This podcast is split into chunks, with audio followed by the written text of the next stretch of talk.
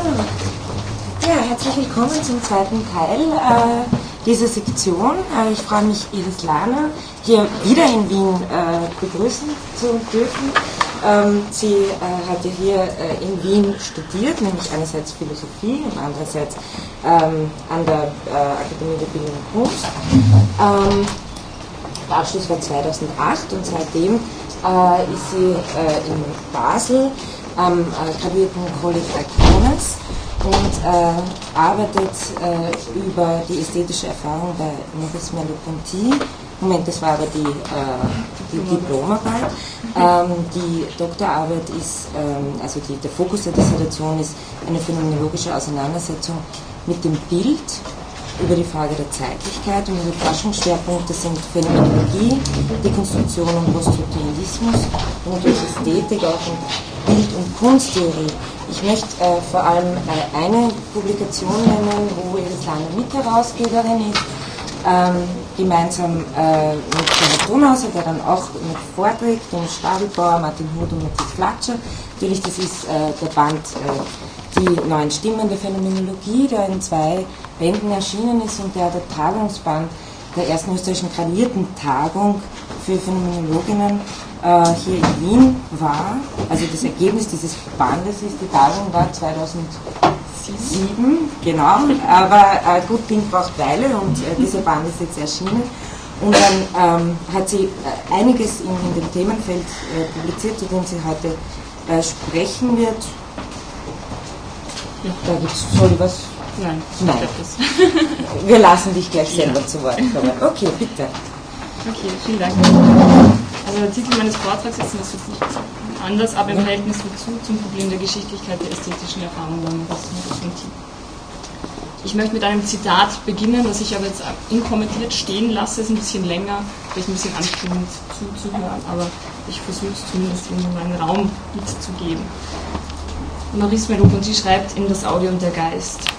In der sinnlichen Natur des Zufälligen gibt es eine Struktur des Ereignisses, eine eigene Kraft der Inszenierung, die die Pluralität der Interpretationen nicht verhindern, ja sogar deren eigentlicher Grund sind, die es zu einer andauernden Thematik des geschichtlichen Lebens werden lassen und Anrecht auf einen philosophischen Status haben. In gewisser Hinsicht ist alles, was man über die französische Revolution hat sagen können und noch sagen wird, von Anbeginn an in ihr, in jener Woge, die sich auf dem Grunde einzelner Tatsachen abgezeichnet hat, mit ihrem Schaum an Vergangenem und ihrer Krone an Zukünftigen und nur indem man immer genauer hinsieht, wie sie sich abgespielt hat, kann man und wird man neue Darstellungen von ihr geben können.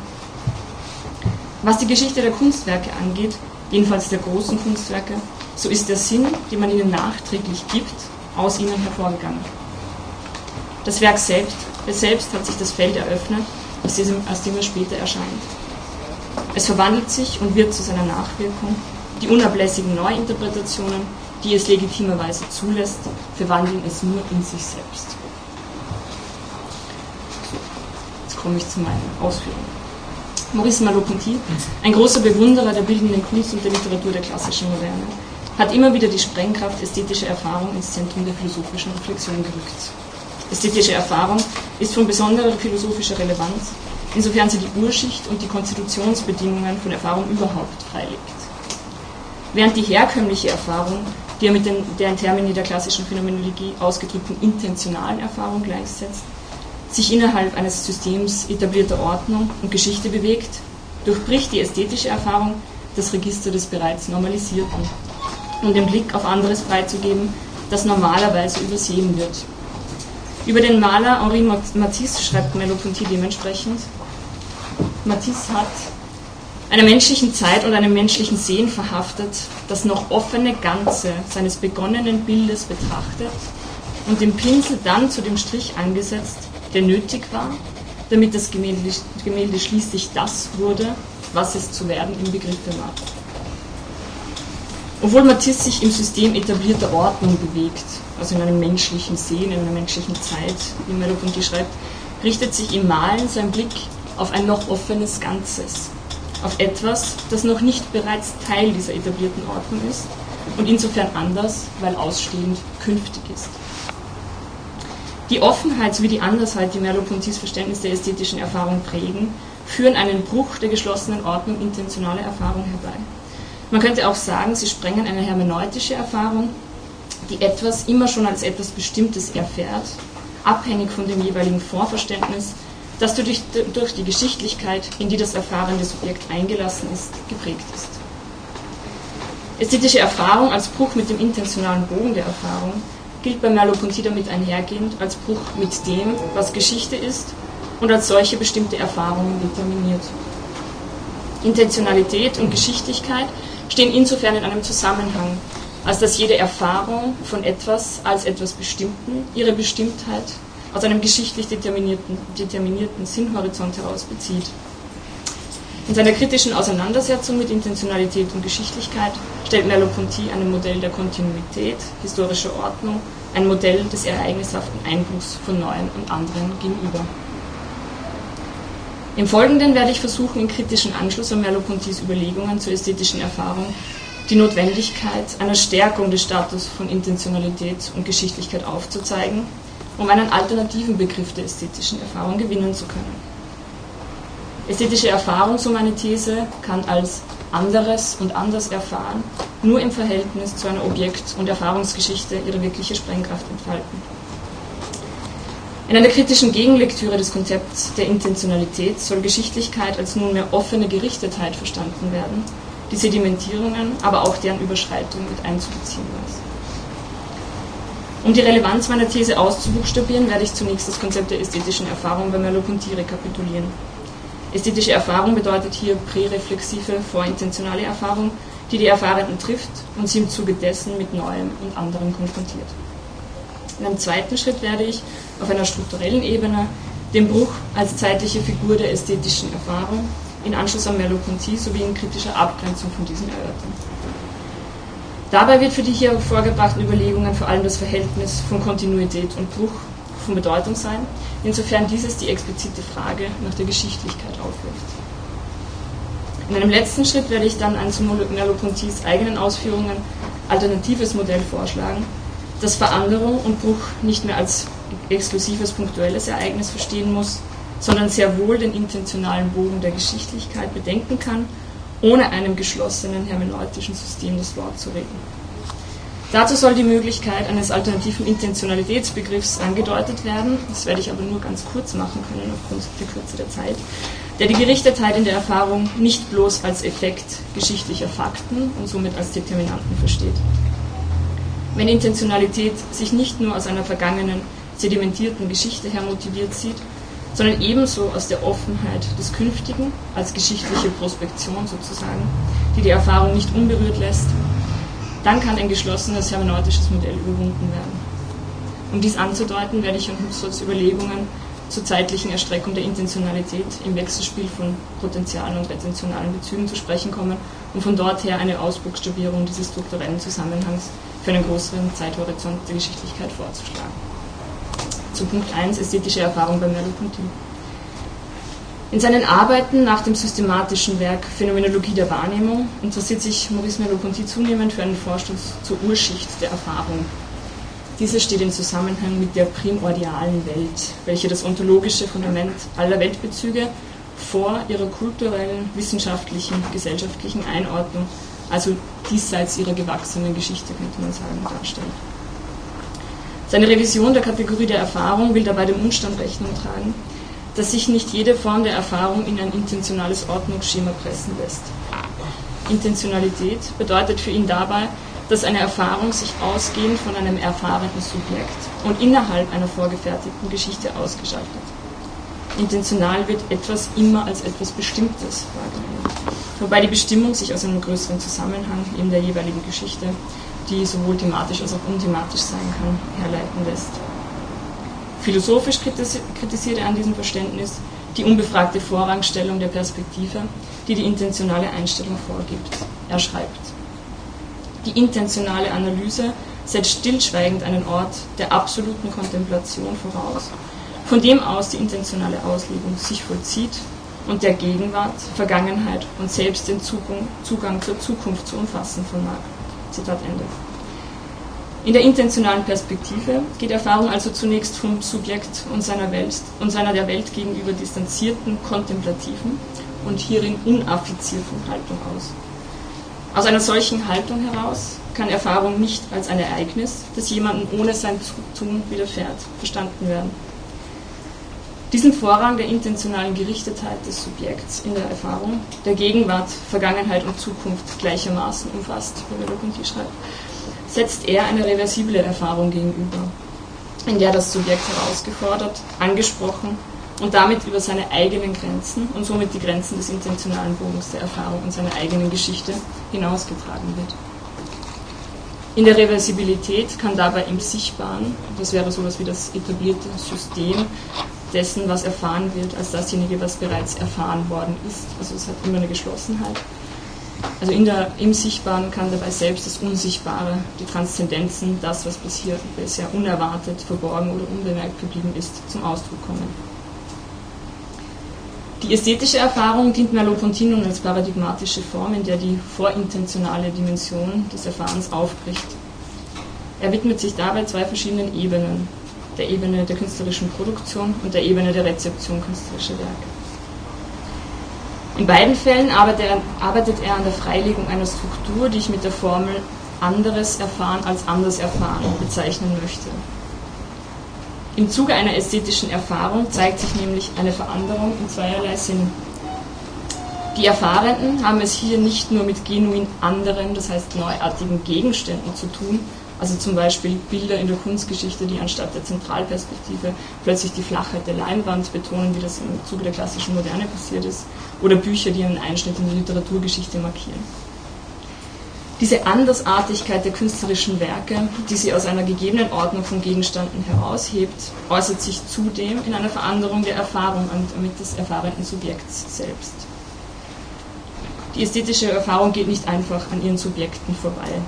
Sie trifft sie unmittelbar und bedeutet einen radikalen Bruch in ihrem normalisierten Erfahrungsraum.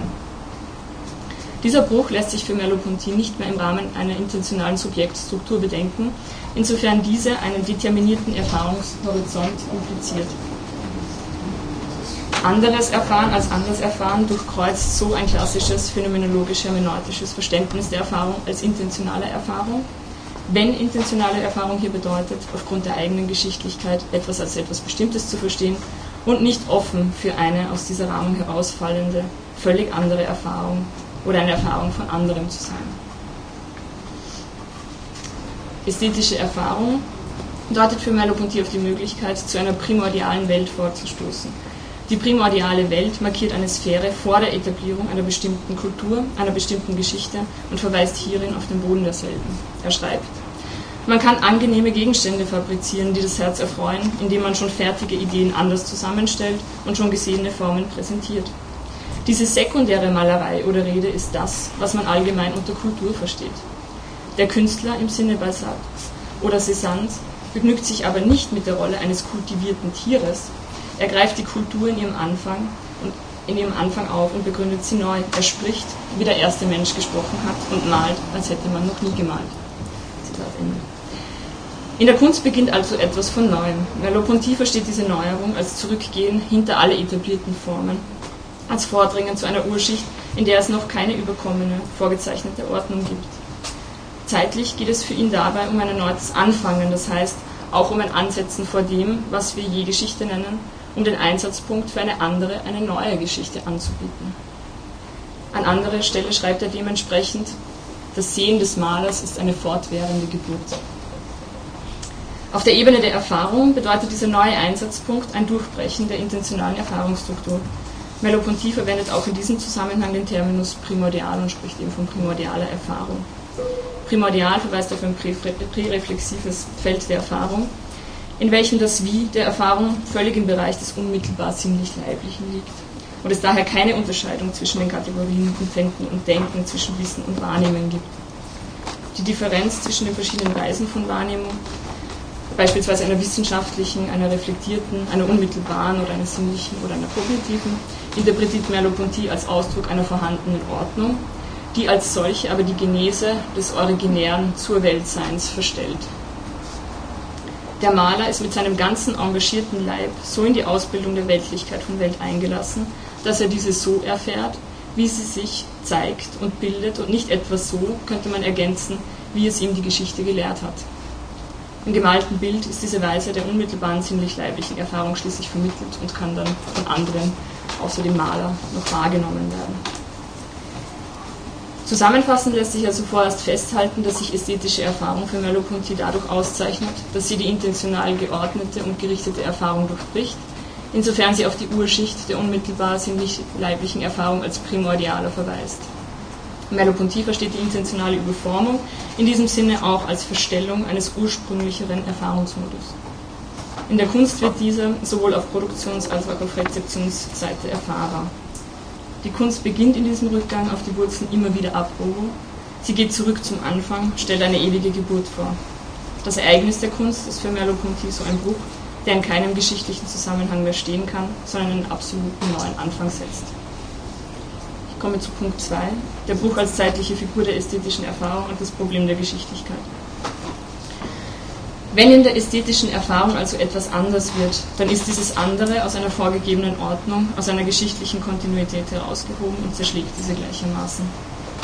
Merleau-Pontys Figur des Bruchs, der überkommenen Ordnung in der Kunst, proklamiert einen neuen Anfang und lässt somit implizit die Frage aufkommen, ob und wie sich dieser Anfang überhaupt wieder in einen zeitlichen Spannungsraum eingliedern lässt, wenn er die zeitliche Ordnung zuvor gänzlich zerbrochen hat. Die Eingliederung in einen zeitlichen Spannungsraum aber ist von unabdingbarer Relevanz, wenn die Andersheit und die Neuerung, die mit ästhetischer Erfahrung verbunden ist, eine nachhaltige Wirkung zeitigen soll.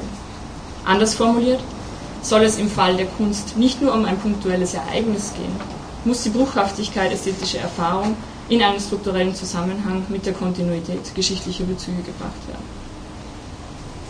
In zweierlei Perspektiven in Bezug auf die Andersartigkeit derjenigen Gegenstände, die ästhetische Erfahrung produzieren, sowie in Bezug auf die Veränderung der Erfahrung geht es bei ästhetischer Erfahrung um etwas, das in einem bestimmten Verlauf als anderes hereinbricht, sprich eine Umwälzung in der Geschichte hier in der Geschichte der Objekte, der Kunstgeschichte beispielsweise, dort in der Geschichte der Subjekte, der individuellen Erfahrungsgeschichte oder in intersubjektiver Wendung der Gesellschafts- oder Sozialgeschichte. Um eine solche Umwälzung verständlich werden zu lassen, muss nicht nur der Moment des Bruchs strukturell zur Beschreibung gebracht werden, sondern es muss untersucht werden, wie in Bezug auf einen zeitlich-geschichtlichen Spannungsraum gleichbleibende sowie verandernde Bewegungen überhaupt möglich sind der zeitlich-geschichtliche Spannungsraum ist dabei keineswegs als bloße gewachsene historische Ordnung zu verstehen, sondern als sedimentiertes, aber gleichsam für zukünftige Ereignisse offene diachrone Struktur. Merleau-Ponty verabsäumt es in seinen ästhetischen Betrachtungen über weite Strecken, diesem Umstand Bedeutung zu zollen. Dies liegt, so meine Vermutung, an der sehr starken Emphase auf das aktuelle Erfahrungsmoment. Erklären lässt sich diese Emphase durch sein Ankämpfen gegen den intentionalen Bogen der Erfahrung, wie ich ihn ja versucht habe nachzuzeichnen, wie in der klassischen Phänomenologie und der phänomenologischen Hermeneutik vor allem vortreten wird. Die Skepsis an der intentionalen Erfahrung geht wie selbstverständlich einher mit der Ablehnung einer geschichtlichen Erstückung. Das bruchhafte Moment der ästhetischen Erfahrung artikuliert sich so als momentale Erscheinung, als, wie er selber das benennt, spontane Ordnung, die einer festen, etablierten Ordnung in Form des intentionalen Bogens der Geschichtlichkeit gegenübersteht. Er schreibt, er, also spricht an dieser Stelle von Cézanne, will die festen Dinge, die in unserem Blick erscheinen, nicht von der flüchtigen Weise ihres Erscheinens trennen. Er will die Materie malen, wie sie im Begriff ist, sich eine Form zu geben, will die durch eine spontane Organisation entstehende Ordnung malen. Er zieht die Grenze nicht zwischen den Sinnen und dem Verstand, sondern zwischen der spontanen Ordnung der wahrgenommenen Dinge und der menschlichen Ordnung der Ideen und Wissenschaften. Zitat Ende. Merleau-Ponty interessiert sich somit vornehmlich dafür, was im Moment der ästhetischen Erfahrung passiert, nämlich das Ereignis des Bruchs. Im Moment der ästhetischen Erfahrung zerbricht im Lichte von, wie er auch schreibt, flüssigen und mehrdeutigen Erscheinungen, die noch nicht geschichtlich geronnen sind, das Modell der intentionalen Ordnung. Um Merleau-Pontys Kritik an der Intentionalität und ihres beschlossenen Horizonts noch einmal zu hinterfragen und von dort her die strukturelle Möglichkeit einer geschichtlich sedimentierten, aber nichtsdestotrotz, offenen Erfahrung zu entwickeln, möchte ich mit Rückgriff auf Husserl nun abschließend ein solches Moment andeuten. Ich kann das jetzt aber leider wirklich nur andeuten. Also drittens, Erfahrung und Geschichte, der retentional-potenziale Spannungsbogen der Intentionalität. Ja? Okay, ich versuch's. Vielleicht kann man, das ist eine Frage des Sauerstoffs. Aber das ist laut dann. Ja. Okay. In den Bernauer Manuskripten arbeitet Husserl an einer Zeittheorie, die das Hereinstehen der Zukunft, die Protention, in besonderer Weise ernst nimmt. Ein Zeitmodell, das die Zukunft nicht ausgehend von der Vergangenheit und der Gegenwart denkt, sondern dieses in einem komplexen Wechselverhältnis zu diesen thematisiert, kann, so viel möchte ich andeuten, auch das Ereignis im Verhältnis zur Geschichte, den Bruch im Verhältnis zur Kontinuität zu bedenken geben. Von Husserl wird die Protention als treibende, dynamische Kraft im Bewusstsein verstanden, die in starker Anlehnung an die Intentionalität, die zeitliche Gerichtetheit des Bewusstseins markiert.